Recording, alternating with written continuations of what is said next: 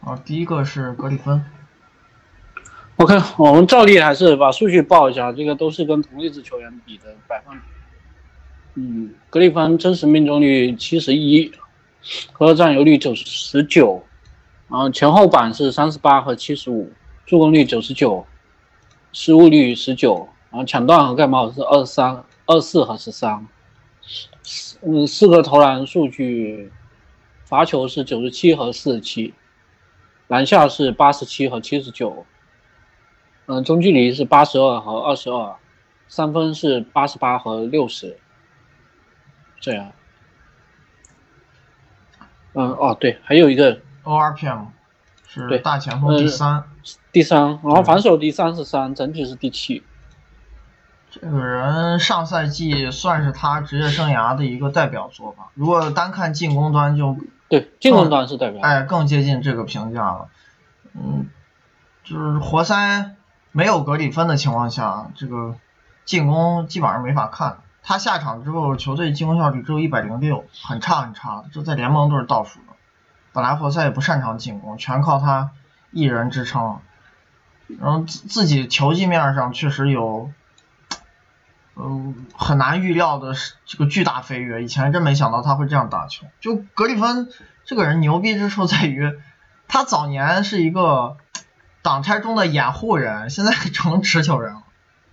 对他只有只有挡拆是这接近一个侧翼的水平。对他最早是帮保罗做掩护的球员，现在成了那个担任保罗角色的球员。虽然你毕竟作为一个大前锋，你不可能像控卫打那么多，但是以前是完全不打持球挡拆，早年。然后最近几年会适当加一些，但是上赛季这个。频率的暴涨还是跟以前比有质的变化，然后自己作为掩护人参与战术的频率已经降得非常低了。但这个可能一有一部分也是跟活塞的后场控卫挡拆手对能力是跟以前保罗相差是比较远的。然后格里芬他他就是现在自己能够在离篮筐比较远的区域，不管是面框单打还是持有挡拆，呃有比较高频率的发挥。其实跟他，呃，有一定的持球投能力也有关系。因为你离篮筐这么远的情况下，你如果只靠，呃，突破的话，这个路线稍微有点长啊。你如果完全没有投篮威胁是不够的。单看他的持球投效率，是联盟顶级的。对，就是他，他呃这个球风的转变，有一部分可能是跟这个活塞对他的要求是有关系，因为你控卫。能力不够的话，格里芬可能他是要从更远的位置发起进攻，但是你也要有相应的技能包来，呃，就是适应这个转型嘛。你不能说我就是强行把你安排在这个角色上，但你如果说持球投能力不够，就是死命往里头干的话，这效果不好。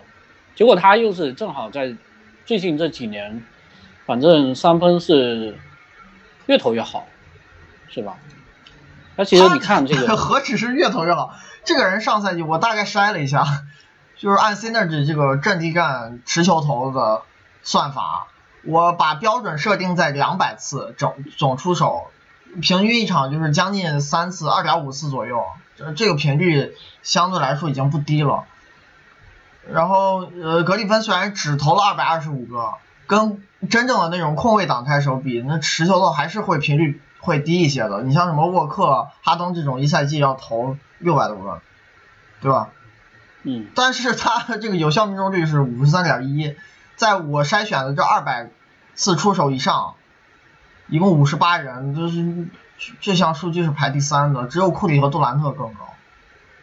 这太夸张了，你这而且他是生涯的前，反正一二三一二三四五六啊六年。每三十六分钟三分是不超过一次的，虽然有一定的中距离功底，但他原来中距离其实也只是凑合，凑合就没到那种准到让人必须贴防的程度。对，而且也只有两个赛季中距离命中率勉强超过百分之。而且他生涯早年其实罚球的起步水水平不太高，后来慢慢变准了。对，现在成了个持球投大神了。上赛季。结果最近三年每三十六分钟三分，先是两两个。然后是五点九，上个赛季七点二，七点二这个有点夸张了。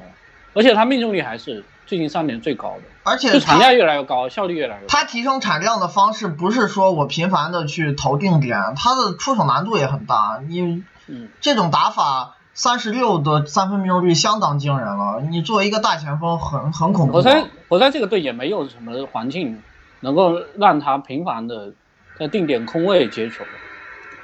就你真的要靠队友来喂他，他来投的话，他投不出这么高产的分。哇，好好，真的好厉害。不过我还是有些担心，嗯，这个水平掉下来是不是能维持？因为确实太强了，你有点超现实啊！我真没有人可以想到格里芬会突然有一个赛季像这样打球，这个进攻技能包的这个飞跃，我觉得是超出所有人想象的。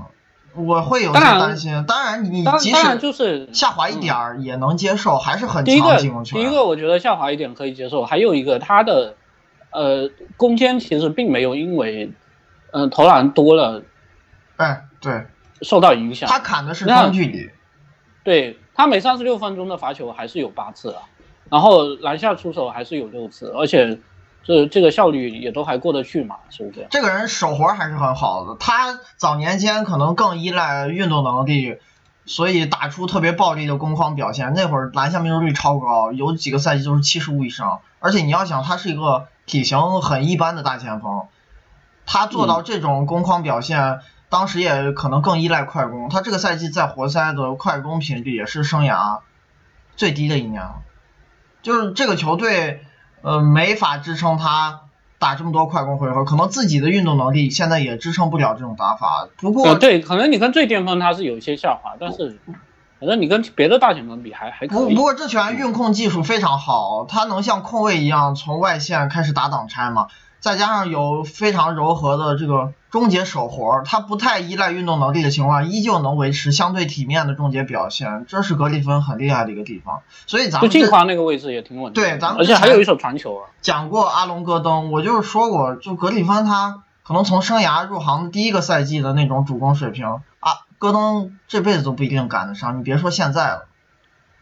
嗯，而且这个人的传球一贯都是对，传球很好，控球很好，他呃早年间的一些呃早早练就的技术优势还是保持下来了，传控技术确实厉害。你要不然也不可能这样持球投，你先得把球运好，你才有持球投的可能性。你球都运不稳，没法摆脱防守，没法去在这个贴防下创造投篮空间，你也不可能去跳投了。你先得有运控基基础作为打底。格里芬，而且而且你说你说他这个就是确实有一个事实是，他最近这几年开始打得更魔球一点，但是。你说他中距离的命中率是不是还能往回调一些？他上赛季有点低，对比生涯平均值还低了不少。虽然投的真不多，当然我觉得出手特别少的情况下，命中率出现那种和平均水平偏差比较离谱的现象也蛮正常，因为你样本就小，嗯、对吧？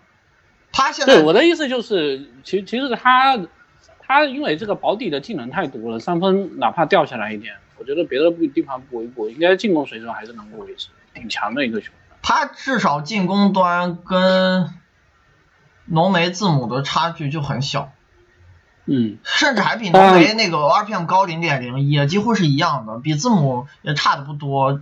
字母可能强于他就是快攻。你说阵地战，我觉得也没比格里芬好多少。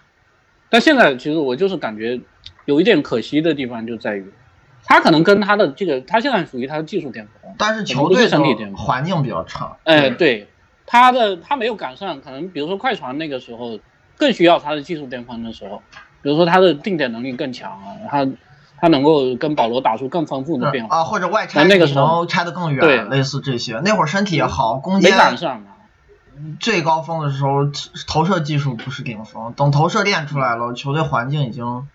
不够好了，是有些可惜，但是还是要表扬格里芬上赛季这个技术层面的巨大飞跃，确实很难得。这这个也有有助于他就是在未来，嗯，随着这个年龄增大，尽量保持住状态。对，真真强，这上赛季进攻是确实厉害。因为他原来确实是是会出现这么一个情况，就是早年的大前锋不太注重投篮的情况下，可能定位不太好做。你虽然是有一手主攻，但是。你的主攻又很难说比呃真真正的那些侧翼或者后卫的核心要来的厉害啊，是不是？你虽然传控还不错，对你单说上赛季的这投射水平是顶级的，就是同位置最好的之一啊，因为他的投篮难度比一些产量可能高于他的三分手要大很多，他而且而且这个人他还有一点持球的方式，嗯，我我觉得还有一点就是就是这人啊。你单看他投篮姿势，你会感觉他不太准，但是你就能进 就行了。对，他有点威少那种很僵硬的出手姿势，看着一点都不柔和，结果 最后还是能进。哎，也也是也是挺厉害的。那嗯，不过就是说我我我记得上个赛季的时候，有网友在问答里头也问过我说，这是不是格里芬的最巅峰赛季？你如果只看进攻端的话，应该是。但是，但是这里就存在一个问题了，他的进攻可以依靠，嗯，就是我的技术更完善来弥补身体略微下滑，但是防守比较难，他防守其实不如巅峰期。他以前也是有下降，顶级防守球员，但是也会比现在好一些。嗯，对比现在好。这个人毛病就是他作为内线，这协防能力确实太差，护框没有啊，他这盖帽率是同位置最低之一，这几乎没有。不多啊。对，抢断也不多。但是抢断不多，可能跟活塞这个环境有关。以前在快船会多一点，也也也不高。他现在其实就是最高的时候，确实是是早年，就就是运动数据会会更好一点。包括当时的防守真实正负也比现在要好看。是他现在防守端确实一般，只只只能确实是不突出。但是，呃，你靠他的这个运动能力，他可能不拖后腿吧。单防还行吧，但是协防确实帮助真的不怎么样。这个人护框好差啊。他在场的时候，呃，你别看庄神防守不太好，就是一般吧。他有一些强项，但是毛病也蛮多的。但是活塞这个队，你真不敢让格里芬打那种全空间，他打中锋的时候，实在是防守没法看的。他在场打中锋的时候，上赛季一共三百五十多个回合，可能大部分差不多三场半比赛吧。你一场一百回合去算，这防守效率一百二，嗯，这这这这。烂出天际啊！说真的，所以这这以后就会出现一个情况，他进攻真是真不值，当当在大前方又是排第三第三嘛。然后，但是如果你再加上防守的话，他被浓眉、米尔萨普、西亚卡姆、加里纳利，呃，但加里纳利进攻比他就好，还是追梦？加里纳利进攻比他好。嗯。然后被追梦这几个人的这这那个靠了防守把他整体政治真实正负值给超了。就还是排大前锋第七嘛，没有进攻显示那么强，就是协防太差了。然后活塞这个队中锋那个协防水平也不太稳定，就装成一个人也带不动，剩下如果防守能力太差的那种配置，他们上赛季防守还不错，一个原因是替补防守很好，就是延续性做的还不错，因为帕楚利亚在，但是现在。这个人又走了，也没有续约，可能跟他进攻现在没法看有关。你单说防守，这球员还是年龄也比较大，功功底真好，确实厉害。但是进攻也已经因为年龄这个问题退化的快不能看了。我不知道活塞新赛季就替补中锋现在是怎么用，但是我我是觉得格里芬打中锋这种阵容还是少尝试，确实不太适合。你有可能把他的毛病进一步放大，协防真的太糟糕了。这个人就没有护框能力了，他为数不多的防守优点是篮板挺好的，这个人篮板影响力一直不错，挺能抢的，个人篮板数据在大前锋也不差，但是光靠这一项不够，还是一个水平会比平均线略低一些的防守人员。嗯，看看问题吧。嗯。嗯，有一个人问说，以格里芬为核心组建阵容，哪些球员最合适？你这里头就带来了一个一个悖论，就是如果你的球队头号球星是格里芬的话，那可能上可能你怎么组建都不太合适。那你当然，你除非你其他也都是那种顶级配角，比如说什么什么丹尼格林这种，你拿出来其实看着好像是配角，但其实你要说比赛影响力可能还不比格里芬差。那这种建法建队方式那是可以，那 但是要求也很高，很难的是。就是格里芬，你现在还是这个问题。他虽然他进攻有进步，但是你如果综合攻攻防两端的话，他仍然不是可能。我觉得联盟前二十都够呛，还是还是有，嗯嗯，可能二十多这个位置。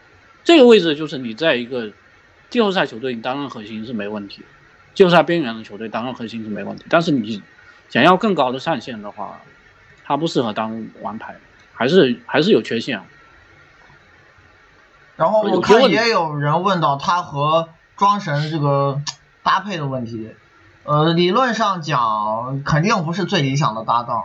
就格里芬需要啥样的配置？进攻端最好是射手。那你把篮下给腾空了，那他进 进攻。哎，但但是这里头就是有意思的地方就在格里芬现在还是练出投篮，他哪怕没练出投篮的时候，他从来都没有遭遇过这种射手型的那些。哎，这这全都是小。唯一比较接近这个这个配置是当时给人一点遐想的霍伊斯，但是这个人到了快船以后，那个水准已经很差了，是吧？只能说符合这个定位，但能力又不够。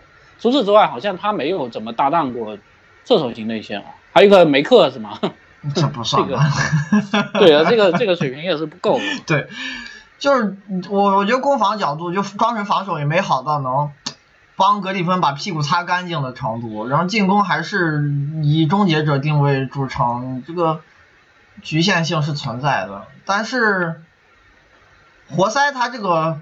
引援，你能不能找到真正适合格里芬又档次很高的？就是类型要对头，还得水平高。你像梅克，可能他走的是这种定位，你能力不够，都是。然后你还要跟专程，呃，把专程替掉。对，你还得这样符合条件太多。这好难找这种球员，就是将就着用吧。我觉得活塞这个队本来在运作上就不太好搞，他这两个人一共要吃走六千多万的薪水，即使雷吉杰克逊下赛季。夏天合同到期，球队也没有太多薪金空间可言，就还是运作会受限于球队这个薪资弹性。那两个巨大合同在这摆着呢，就不好搞。对格里芬他现在的情况就是说，当时签了三千多万，你会担心好像会严重溢价，然后他竟然打的接近他合同了，但是你也没办法说这合同有多超值啊，是不是？因为确实还是很贵。然后庄神还是溢价的，那你这个队上限就因为这俩合同。会出现瓶颈，而且庄神可能在交易市场上行情不是很好。我觉得其他总经理也不会傻到觉得这球员是符合这个合同价值的，就是不好做调整。你现在这俩人，除了尼克斯是吧？定位上 就有些兼容性不好的情况，水平和合同之间的这个性价比也不够高，所以活塞它上限就是这样，每一年都力争进个季后赛。是他们的底线嘛？甚至有可能运气不好，季后赛都不一定进去。上赛季算是常规赛，格里芬还蛮健康。这个人出勤其实，两个后面球队差距也不大，也是有点换进去，靠了几场比赛。他从一三一四赛季开始，上赛季出勤是最多的一年了。我我就是对这个事情还是有担心，每一年都有伤啊。他上赛季打了七十五场，之前几年是六七三。不过这个人他是属于那种小伤受伤。嗯，对，小伤不断，但但出勤确实不是很稳定。活塞他上赛季也是差点就没进季后赛，就就那一个伤。然后还有几个问题，说这个下赛季要不要继续砍中距离？这个已经砍了其实现在已经不多了。对，我觉得。而且而且我这里要说明一点，就是说我们这里统计的所谓中距离，其实它不是典型的 mid range，就是那种。中距离跳投啊，我这里头可能还包括了一些近框抛投或者高射。对，格里芬这个区域会更多，他其实现在长两分几乎都不怎么投了。对，因为格里芬你没办法做到，你每个球都打到篮下去，他还有你空间不好啊。对，还跟一个偷空间的中锋搭档嘛，而且你有的时候从更远的地方往里头硬挤的时候，这个时候你你又不是一个。以速度著称的球员是不是？而且你速度没办法跟后卫比。你速度再快也会遭遇协防的呀，后卫他也没法做到我每个球都。所以他有的时候要要打到最深，是，而且还要打近框这个位置。打低位，低位本来就容易在近框区域出手，这是不可避免。但是我觉得尽量把你的这个中距离分配到三到十尺的区域，而不是十到十六尺和十六尺以外，也是更好的选择。毕竟更近于篮下的位置还是更准嘛。你长两分还是没有他近框抛射来的厉害，这个人手活还是蛮不错的。我觉得，嗯，这个上赛季已经是他在这种环境下能打出的进攻最好版本了，已经不能强求太多了。我我觉得格里芬尽力了，这进攻真的没没得挑。臂展是不是限制他上限？那肯定是。肯定是。对，这个人如果你要想他的身高虽然我也不知道他这两米零八有没一点水分，那哪怕他比如说他只有两米零六，如果他臂展有两米二的话，那我觉得照样能打中分，因为这人弹跳又不差，对抗又好，对不对？对。但就是因为他臂展才两米一左右，那你就没办法打中锋，只能打大前。打大前锋的话，呃，你就比如说你他是打大前锋的，你这以后还是会出现你要跟另外一个你跟中锋不会打单嘛？是对。这个这个是长期的问题，其实以前也聊过很多了，但也没办法，就 NBA 它是就是这样一个联盟，就是格里芬他这个身体条件，你放在这个地球上可能已经碾压大部分人了，但是但是 NBA 是一个飞禽走兽的联盟啊，你有浓眉有字母这种，可能天赋就是更好。对，你看西蒙斯放在浓眉字母身边，就会觉得天赋有点寒酸，但跟别的人比。还是蛮震撼的，就是这样。是波神也是，你体型是好，跟那俩有的比，但是结合对抗运动能力的这个水平，一下就看出差距。哎，差不多了吧？差不多了。下一个是博扬是吧？博扬博格达诺维奇。我看一下。啊，像波蒂斯，波蒂斯，波蒂斯，波蒂斯。嗯，这个打分真实命中率是四，因为他是跟中锋比的。然后，呃，回合占有率是八十八，嗯，攻防篮板是三十二和六十三，助攻是三十七，失误是八十四，然后，嗯，抢断和盖帽是四十八和四，嗯，四个投篮数据，罚球是十七和八十，篮下是。三十七和四，呃，中距离是八十五和四十，三分是九十三和九十三，然后，嗯，等一下，进攻真实正负值应该是在中锋的第二十七，但是反手是七十四，应该只比费利西奥和埃尔南戈麦斯高。然后整体就只有六十三，这个人 他比没有前年打得好。咱抛开防守不谈啊，就是一直是他的短板，进攻也没有前年打得好。他这个赛季中距离准心掉了非常非常多，掉了应该是有百分之十，嗯，他上个赛季对这个又转的有点可能转的有点夸张了，但是这赛季又掉的太离谱。其实这个人他的毛病是，嗯，他的毛病是，虽然他是一个空间型内线，但是他不太优化投篮，或者说你没法做到每一次都投三分，这个事情也是存在困难的。他比早年已经在改改善投篮分布上做出了努力，不过，呃，你也没法尽善尽美，就是说我而且还有一点，因为他是效力于公牛和奇才这两支相对来说比较需要主攻手的球队，所以他也没办法通过改球权。砍球权，把比如说把我这些主攻戏份砍掉，就老老实实做一个空间型内线，他好像也做不到这点。对，因为他参与挡拆很多，打低位也不少，不能老老实实只做定点，所以你这个戏份上就这样我感觉他球权还是有点溢出了，对，还是有点溢出。呃，这个人前一年传球的进步又给还回去了，他这个赛季助攻又掉了。本来上上年其实进攻卖相很好看，就是三分产量不差，中距离神神准，还擅长冲抢进攻篮板，又会点传球。他那个赛季我记得 ORPM 大前锋前十，很棒很棒。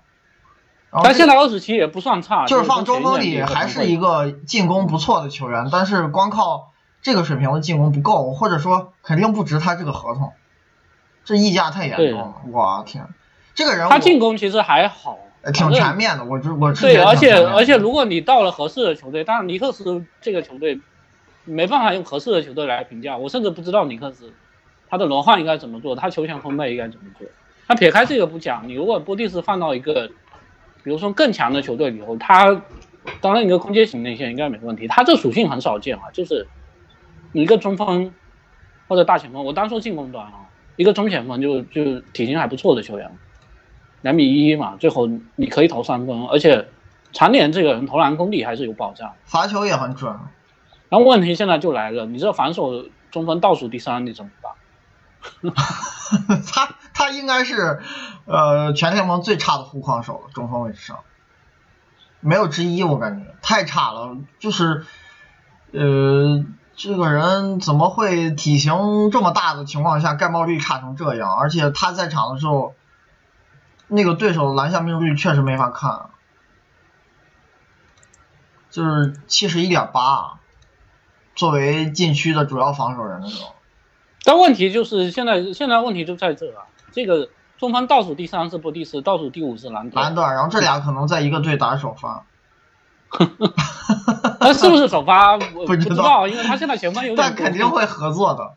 嗯，对，就有一些回合会会会那个嘛。你你现在就是，因为他现在还有还有罗宾逊，还有吉布森，还有莫里斯竞争，甚至你说诺克斯会不会？也也也打打打大前锋，这个不好说，但是肯定他们会有一起搭档的这个时间，而且一起搭档就是首先这个功能性就有点重叠，虽然两个人都有一定的这个进攻能力，但是你这球队好像都是这种毒瘤式打法，又用不上这么多主攻手，他自己效又不以效率著称，然后防守一塌糊涂，这怎么搞我也不知道。这这个波蒂斯是一个护框不咋地，盖帽特别少，还犯规。有点多的球员，他寄托这个限制对手禁区的这个比重呃效率，还拖球队这个限制对手造罚球的表现，还还有点拖这个可能联盟最差护框手上赛季去了一个联盟护框最差的球队。嗯，对。然后进 攻嘛，这个人有一点是还是做的蛮好，就是他兼顾投射和呃侵略性做的不错，进攻篮板率跟三分频率都挺高的。虽然终结对他挺全面的嘛，对啥都会，就是我能打主攻，能打挡拆，能做定点，还能冲抢篮板。还是他可能毛病还是说中间区域出手有点多。如果投篮分布再优化一点，就是有一个有的长两分，你还是多当成三分来投的话，他他其实进攻端没有很明显的短板，是吧？他现在主要就是就是终纯终结效率，可能因为爆发力的这个问题就不太准。他篮下表现一直一直都是低于百分之但是这个人手活很好，他三到十是很准的，生涯平均命中率是将近四十五，这是一流水平了。但是光靠这个确实终结还是会差一些。不过他产量挺高的，又会投射，还会冲抢篮板，呃，一度还开发出过传球。就是进攻，我觉得。确实还还可以，你不看防守的话，这个人跟坎特问题有点像，就是防守实在太差了，然后进攻做不到顶级，或者说他曾经有过最好的那个水平是维持不了的，那你这水平就只能打轮换，给少量时间，根本不值一个一千五百万一年的合同。这你可但是其实其实其实讲白了就是有点数据刷子。对，就是吧？对，有点进攻端刷数据，有点毒进攻端，然后防守特别差。然后你看他面板数据，又觉得哎呀，好像常年都还可以。嗯。呃，效率就是得分产量也一直都还不错，但但是你最后这赛场的影响力又不够。而且因为是内线，篮板还挺多的嘛。嗯，对呀。对，虽然影响力不好，但是篮板是没少捡。兰德尔其实相当于他的一个进攻强化版嘛，兰德尔进攻还是比他强。啊，那肯定。效率完爆他，就是俩人你光但两个人防守都差，你这就不知道怎么搞。嗯，有问他的问题吗？看一下。呃，他这个就是有一个人，他是问说，就波蒂斯中距离真实水准是哪个赛季？这个不好讲，我觉得可能是一个中间态，因为他生涯平均的中距离。三个区域我给大家报一下啊，四十五、四十一和四十，呃，前一年会比这个水平高一些，每个区域都略高一些，有个区域还高特别多。然后这一年有两个区域会低，然后有一个区域会低特别多，我觉得会接近中间态，生涯平均水平这个。而且中距离这个这个数据也是单赛季出现起伏是很正常，因为也是跳投居多嘛。嗯，对对。然后我反正我是觉得。投篮是他的一个强项，这个还是可以信赖的。你三分产量在在中锋里已经很棒了，命中率也不差，就是接球投这个把握度还是蛮可靠的。而且他又能处理一下，这个人又会一些运控技术，他还会调整投一些呃定点经过一次两次运球那种中距离，又不是那种只能接球投啥都不干，要不然他也不可能回合占有率这么高。这人是还有忘说什么一七一八赛季他怎么做到抢断助攻出色？他抢断抢断倒抢断没变化，可能跟位置是吧？他助攻是在没有就多零点二嘛啊，对，助攻其实是是是涨了，对，但是没延续下来。他以前就这一个赛季助攻多，他在公牛那前两年也不会传球啊，很毒啊这球员，就好过一个赛季又又把这东西还回来。现在还是不会传球，有点毒的人。这种人打球，反正杀红眼的就眼里只有篮筐自己，没有队友。我看一下一七一八，而且这这种，说这种烂队是不是打法代表性也也比较小？反正样本也不是特别大，一个赛季一千分钟，一千来分钟。嗯。啊，还还是有点毒这个球员，你至少有三个赛季传球都不好，有一个赛季还行，不足以扭转评价嘛，这退回去了。那这个赛季你助攻率掉这么多，哎，我也不知道去尼克斯怎么打，怎么轮换，怎么分配时间，这只能看。跟跟队友打架了，对，解决文化问题，还有些场外问题 是，哎呀，下一个博扬。博扬，呃，看一下，这个是是博格当，博格丹排啊，博格当吗？啊，博格当。哦，博格当先说嘛。先说博格当。嗯哦，对，我们按顺序来。他真实命中率是排打分是四十，然后嗯，回合占有率是六十八，嗯，前后板是四十五和五十五，助攻是七十。九，失误是，呃，四十五，然后盖帽是三十一，抢断是，呃，抢断是六十九，然后四个投篮分布，罚球是五十九和六十三，篮下是四十六和二十，嗯，中距离是七十九和六十五，然后三分是，嗯。他们是看一下，六十六和五十七。他这一年，呃，不跟青秀赛这一比，好像稍微有点下滑。但是吃的球权也多了一点，回合占有率涨了一些。但进攻真实正负值是二十五，防守是三十四，整体二十二，还不错的球员就是。就是边缘首发，优质替补，差不多这个档次。他这个赛季会多打一些。细分就是主攻和定点都涨了一些频率，呃，但是中距离准心比前年掉了一点儿，所以真实命中率下滑，三分也掉了一点儿。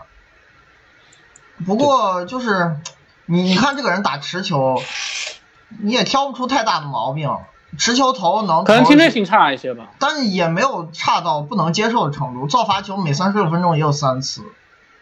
也还行，然后传球是蛮不错的，这个人。对，但只能说他可能可能侵略性不能算强项，就还还过得去。然后持球投持球投也没有特别准，比前年掉了，也可能不算强项。就是我觉得唯一的强项在持球里就是传球吧，剩下两个只能说凑合。棒。嗯，至少这一点是凑合。而且他是不是会存在这个就是攻坚，嗯嗯。就是侵略性可能还是稍微差一点的情况下，再加上国网这个队，有的时候空间支持也一般，他没办法突到里头去，只能就选择中距离出手。这投篮分布其实不太优化，嗯，是吧？或者说他打持球，呃，持球投三分的能力还是欠了点儿，嗯，必须靠一些中距离消化球权。不过他的中距离又命中率又不如前一年。不过这个人，我我觉得无球能力还是很强。就是抛开持球不谈，无球还是很强。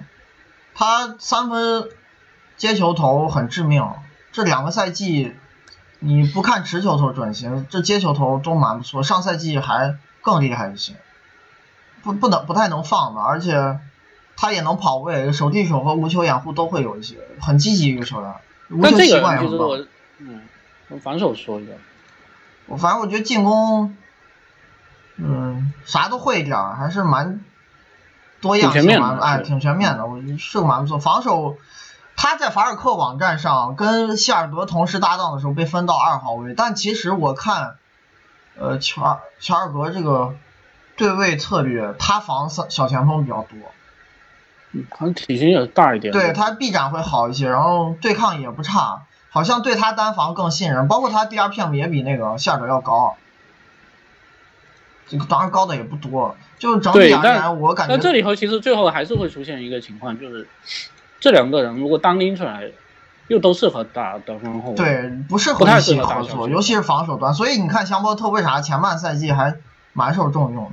不过这个人我我感觉就是不管单防协防还是会比希尔德强，那强端国安这队更多。可逗的地方就是他们囤积了一大堆可能同一个位置两个人水准差不多的这种球员，是吧？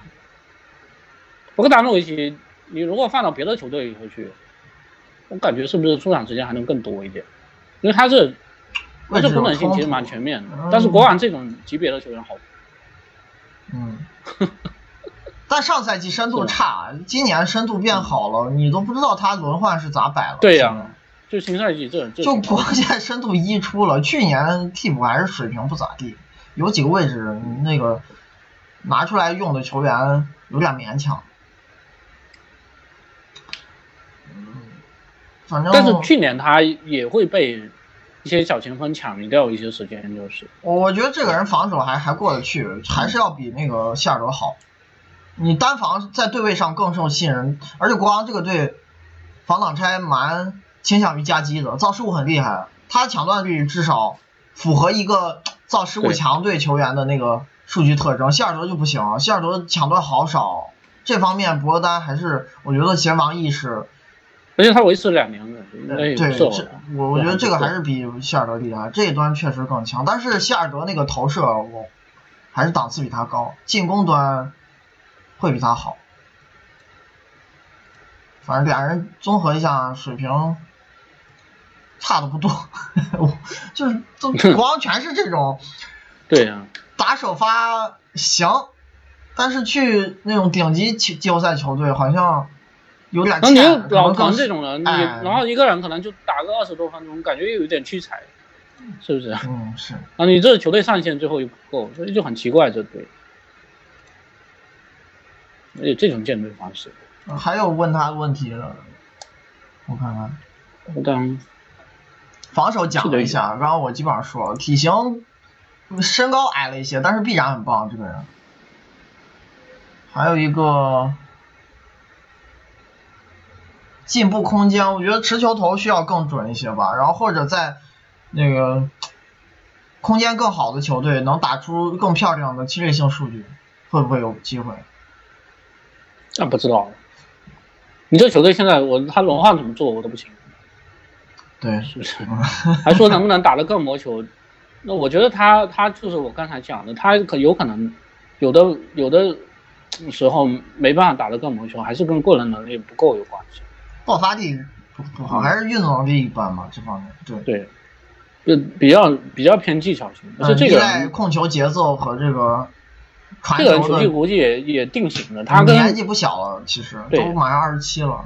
他跟希尔德都是大龄新秀，他选秀挺早的，但是进 NBA 挺晚，一四年的新秀。你放到然后希尔德当时好像年龄还比他大一点呢。是二十一岁多一些，现在就快二十七了，对。再往后下一个吧，博扬，嗯，这个真实命中率是九六，然后得分率是八四，攻防篮板是十三和四十三，助攻是四十八，然后失误是四十九，盖帽零，抢断四十。啊，这个上赛季没盖帽。一个一个一个、哦 一个他看他他他没没没算盖帽率，一个一个太少了，吓我一。四舍五入约成零了，对他只整赛季只盖了一个，然后罚球八七，嗯，罚球八七和六十五，篮下是八四和六十二，然后中距离是七十一和七十九，三分是六十和九十七，进攻就是正负值十三，防守四十七，整体十八，这个人进攻还是强，好强！他后尤其后半赛季太猛了，他不怎么依赖主攻手，他自己就是主攻手。后来发现，哎，对他因为奥拉迪波受伤了，所以又重新把球权往上加了一点，有点那个篮网最后那小半个赛季的那种感觉嘛。对，结果这种情况下还涨了，哎，投出了一个生涯最佳的真实命中率。他是他这个效率，包括我们刚才说的这个，就就是其实博格达诺维奇，你如果要看他。呃，投篮分布的话，他不算特别优化，因为他参与战术太多了，又没法老老实实站定点，这个对空间还是不好嘛，我觉得，最后导致。但问题就是他每个区域其实准心都还不错，他而且三分又超准。对他就是三分，因为定点投的少，所以频率不行，但是你给出机会能把你扔死，这球员就是绝对不敢放。啊他这两个赛季下来。接球投有效命中率都相当高，上赛季还更变态了，很夸张的一个投篮表现，而且你看他，哎，对他侵略性是能保持的，这个人的造罚球和篮下出手都不少，终结是因为我觉得还是因为控球好，他就是大个球员里运球技术相当精湛了，他这几年还有一点减重，我觉得他还有点。他感觉比以前灵活。进攻端的唯一局限性就是不会传球，因为一个戏份还蛮多的人，助攻率实在有点低，确实不怎么传。当然，当然这个就是你首先对于如果他是一个球队不是头号主攻手来讲的话，也不是太大的局限性。是，而且对，而且还有一个就是这个前锋嘛，你可以对他要求稍微降低一点。他现在去了爵士。就不需要像步行者这样，他有可能三分出手是不是创生涯新高？我觉得很很很容易啊，这个在爵士这个环境下有可能的。这个人快攻也很强，球权像运将一点。哎，你别看他运动能力好像挺一般的，就不是那种身体很爆炸。这个人快攻频率特别高，在同位置，就因为他抢投很厉害，跑位嗅觉很棒。哎，对，会提前快下，快攻是真厉害。当然也也跟那个。另外一个事儿相关，就是快攻过早的偷跑，让这个人篮板变得很差。等会儿会讲到防守。嗯，然后然后，哎呀，我反正我是觉得确实进攻还是厉害，而且他这几个前任，呃，克劳德都是投投篮半吊子或者不根本就不会投篮。啊，费沃斯对，这个是一个空间的巨大升级，等于现在。那个上回不是开玩笑，他是说那那两个是叫做水花大叔组合嘛，是吧？两个虽然其实年龄真的也也没有特别大，但是长相有点显老的两个前锋，然后定点其实都很准。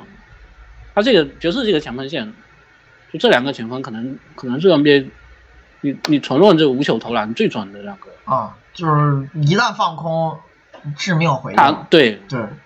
他会，虽然英格尔斯是，而且季后赛不太行。后场的俩投篮功底也都很棒。呃，米切尔会差一些，康利其实也是个致命的接球和射手。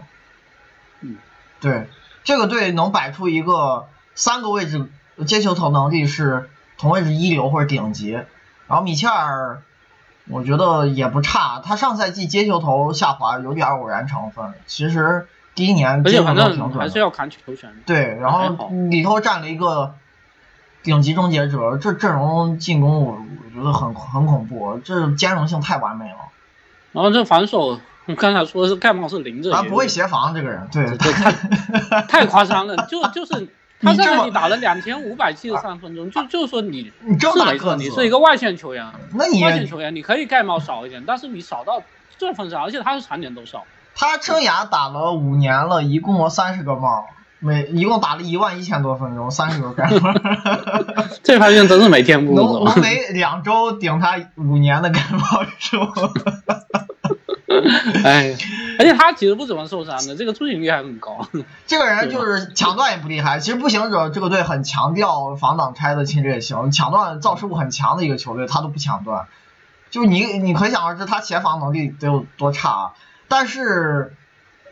呃，这两个赛季还是在防守上有一些改善，他单防比以前看着好，一对一对抗很棒，能扛一些那种力量很不错的前锋主攻手，主防过詹姆斯，主防过莱昂纳德，就是你你不要指望他能把那种人防死，但是绝对不会被爆。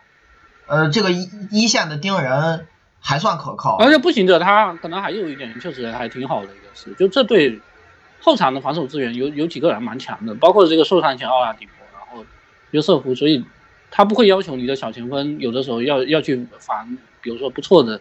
机动性更好的得分后卫，哎，对，而且不过他们一般都是防前锋，协防好也不需要博扬在这方面太出色，能相对掩盖他这个毛病。他一般都是盯同位置球员嘛，这个也蛮重要的，不需要考验他防守弹性。我觉得他他包括去去了爵士，有可能要防大前锋，但是至少他对抗还是比防后后卫要来的。对他，我觉得挺适合防这种球员的，就是不是那种能会被低位打爆的人。那体型他就怕防后卫，对抗很棒。季后赛尤其上关键球，后来欧文来找他，他哎呀，那真是防不了，好惨。对，嗯，确确实这个也是要求可能太高了。所以你看这防守正式正负值，他四十七确确实是一般。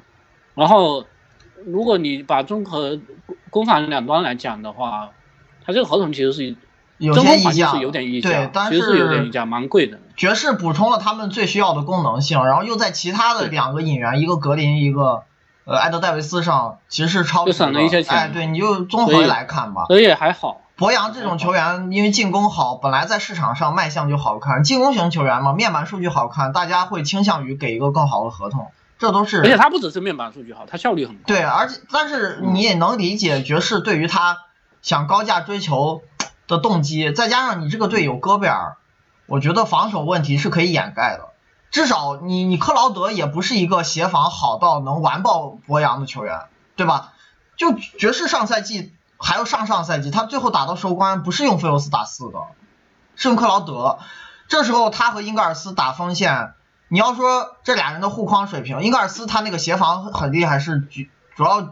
局限于造失误，抢断很强，但是护框也不是他的建强的地方，就是弹跳不好嘛，然后运动能力太一般了，他主要靠体型和这个选位预判，技术流防守，对造失误很强，但是防守不行，哎不是前就护框不行，但是他跟克劳德一起打锋线的时候，你其他位置还是摆卢比奥、米切尔和戈贝尔，爵士防守效率一百零六点一，这表现丝毫不差，很很出色了。即使把卢比奥换成康帝，在防守上存在一些降级，康帝防守也不差，对吧？就我觉得防守端的损失是有限的。你会，然后你你进攻可以大加强的话，对，反正整体还是值得。你有今年反正 NBA 就是你兵荒马乱的时候，值得更更值得你去赌一把。我还是觉得你有戈贝尔的球队，找博扬这种人去打前锋。比其他那种中锋护框如果特别差、协防能力不咋地的球队来的代价要小，就兼容性上还是很完美的。防守会有些降级，但是你如果是跟克劳德比，降级也有限。你进攻又是这么强，对，其实克劳德即使到了爵士的完整赛季，他防守正式正负也没有一般，对，也没以前好了。他护框也不厉害，这个人就是会比博扬好一些，盖帽率。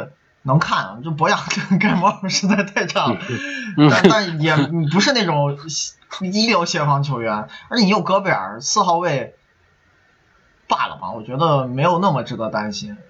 会在一些场合可能戈贝尔因为防挡拆问题掉出来，但你还可以在队位上进行调整，策略上改变，你再把进攻打回去，这些都想办法。对，这个其实就是就是你可以靠化学反应去弥补。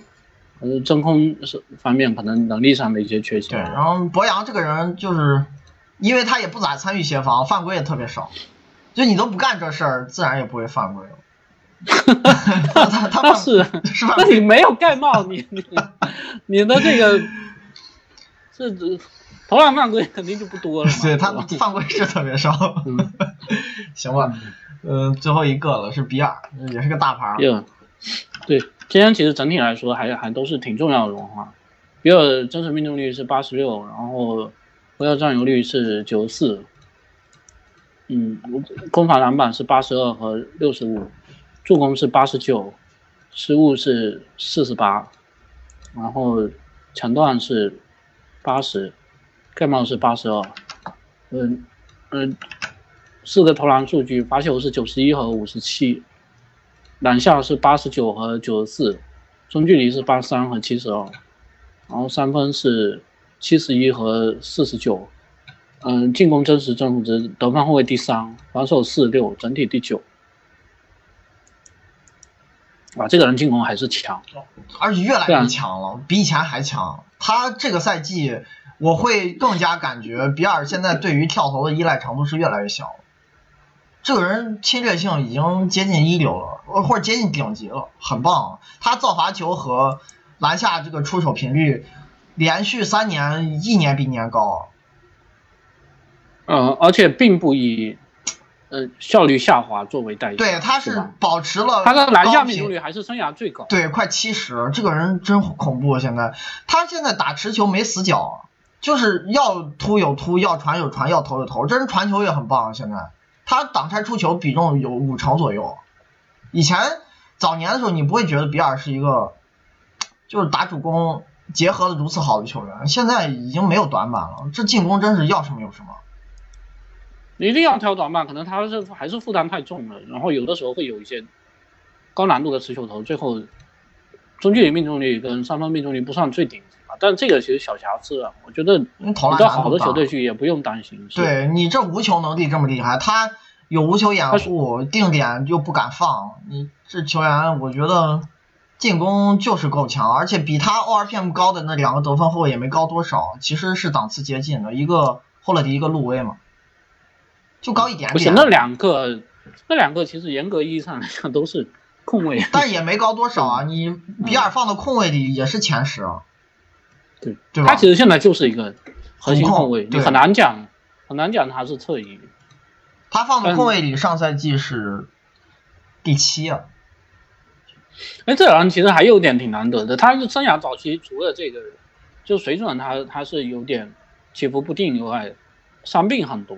现在出勤也很棒，连续当时对当时很担心说他是不是就这前四个赛季你看一下，一个赛季五十六场、六十三场、五十五场，然后最近这三年就缺了五场，突然间出勤率变得特别好。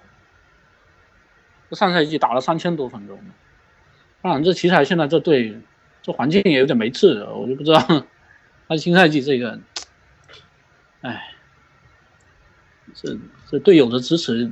就奇才现在这个队友的支持，你已经没办法讨论了，是不是？因为他们配角水平可能是 NBA 最差的，没有之一啊。就尼克斯那些人，好多还属于能打轮换的水平，就是水平不高，但是给时间是说得过去的。奇才现在这种，他现在可能就是我前几天从马刺坑一个贝坦斯去，对比尔还有一些帮助。是球队第二球第二好的球员了，现在。但是托马斯。布兰特终结也还行，就就这个内线组合，一个终结型，一个三分，可能还好。但是问题就是比尔的小前锋搭档跟控卫搭档可能是 NBA 最差。一个迈尔斯，一个史密斯嘛。史密斯或者小托马斯，哇天！啊，还有那个特洛伊布朗，这个也不知道沃尔啥时候会复出。沃尔他不是说下赛季好像也要报销？要报销，然后。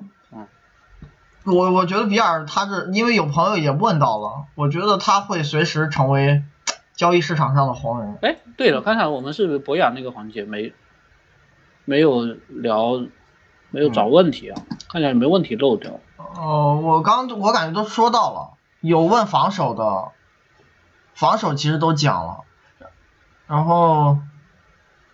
还有问，除了得分面板数据，进阶数据怎么样？咱们也说了，还有中距离啥，我觉得基本上都聊了。啊，基本上都都聊了，都聊。啊，有一个说英格尔斯跟博扬谁更适合去前，那这两个可能前盘都不怎么样。那我觉得还是英格尔斯好吧，至少造失误是完完胜你的，虽然护框都不好，那还是英格尔斯好吧。对，我觉得在前锋对位上，可能优先是不是会让博扬防？主攻手，但也不一定。英格尔斯以前也会会扛，对他甚至有的时候去防控位，对，他这个角色对位比较灵活。是我我我我觉得还是要具体问题具体分析，就不同的队他配置上也不同，而且，嗯，也存在杰夫格林打个假首发的可能性，我觉得也不会排除。博扬，比尔我们防守还没，啊，比尔防守还没讲。这个人关键是以前防守还好不差的，上赛季我觉得奇才的环境，对，别要求啥了，真的当你这球队这护框已经可能感觉都不是 NBA 级别的时候，这防守数据，大大家没没法看出区分度啊。他有半个赛季身后那个护框手是波蒂斯，啊，咱们刚刚说到了，就是当你的中锋防守都这么差的时候，一个布莱恩特也不好，然后波蒂斯，然后四号位经常摆贾巴里帕克，都是这些人的时候，你后卫已经决定不了什么东西了。米尔其实他的防守的面板数据挺好看，他以前进进这个影响力也不难看。上赛季差，我觉得就是环境这么烂，他估计也不怎么好好防，大家都都这样懒散了也无所谓了。其实以前我记得，你打凯尔特人那轮系列赛，就当时他和沃尔会轮流主防小托马斯，其实单防任务不轻的这个人，我觉得防守挺好的，就至少不差啊这个人。嗯，BRPM 前几赛季大部分都蛮稳定，而且奇才以前。防守水平挺高的这个球队，他在他刚入行的时候，就那几年，奇才是个防守强队，很棒的。那会儿有内内、戈塔特，还有马基夫，就是还处在防守巅峰版本的马基夫。其他有好几年都是防守强队，比尔在场的时候，球队还失分更少，这个很有说服力了。就我觉得这端不用质疑太多。上赛季单样单赛季样本。嗯，就是环境实在太糟糕了，也不要。但，因为因为这这就是你如果只谈发生了这个现象的话，确实可能会导致一个问题，就是可能比如说有的网友问这个上赛季大约是联盟第几，这个问题可能不好回答，就是。对你只看上赛季 RPM 是因为防守会有拖累，在得分后卫里也就是第九嘛。当然，你如果结合以前的防守水平，那我觉得。而且他这个进攻好难，已已经基本上没有短板的情况下，其实其实在在 NBA 就已经属于好稀缺的。哎，如果你把霍勒迪和哈登这种人都归成控卫的话，我觉得比尔，你以多年的这个攻防样本作为参考，就是结合一下以前的防守水平，弄不好是上赛季最好的得分后卫，就把。霍勒迪跟哈登归到控卫的话，但这里头可能也也有有也也有一部分，就是现在 NBA 确实得分后卫人才相对少一点，啊，是吧？竞争没有那么激烈，是这样。就有几个，你像路威啊、布克这种，你说进攻跟比尔差不多，但是这防守防守更差了，对，就比尔防守还是比这俩人强很多呢。我这球员水平没得挑，现在卖相很好看，他入行又特别早，我觉得这个人。有一点，我我感觉他身体条件被低估了，就是看起来跑跳不是很爆炸，但是你去看他在场打球的那个风格，他其实挺刚猛的。对，侵略性丝毫不受影响，而且我我觉得有些球员，像东契奇之前，ESPN 有篇文章讲过嘛，就是说什么平衡感啊、控球突破之间的这个。这种不是挺动态的，哎，对你有时候体测数据看不出来，但我觉得比尔这方面是有被低估的。这人运动能力没有那么爆炸，但是我会觉得他身体条件不差，天赋还是挺棒的，投篮手感但其实其实他在前几年可能还没拿出这个水准，真实命中率还低于这个五十五的时候，其实 NBA 好多人，很多专家那个时候就挺喜欢他，你是觉得他他？还是觉得他其实天赋还不错，跟技术就结合挺。打打球动，呃，这个打球动作也比较飘逸，挺好看的。就是你看他基本功很扎实，你会觉得这球员投篮啊、传球、突破都是一板一眼的，就感觉。现在这天赋这个人现在被我坑了，我感觉。哎，他现在水平其实已经超过沃尔可能最好的赛季了，对吧？或者至少不比沃尔差，哎，你换不走，换不走。现在就变出现一个情况，别队好像想上门要比尔，然后奇才就意思，那你把沃尔一起拿走，然后这队可能就跑了，不要不要算了，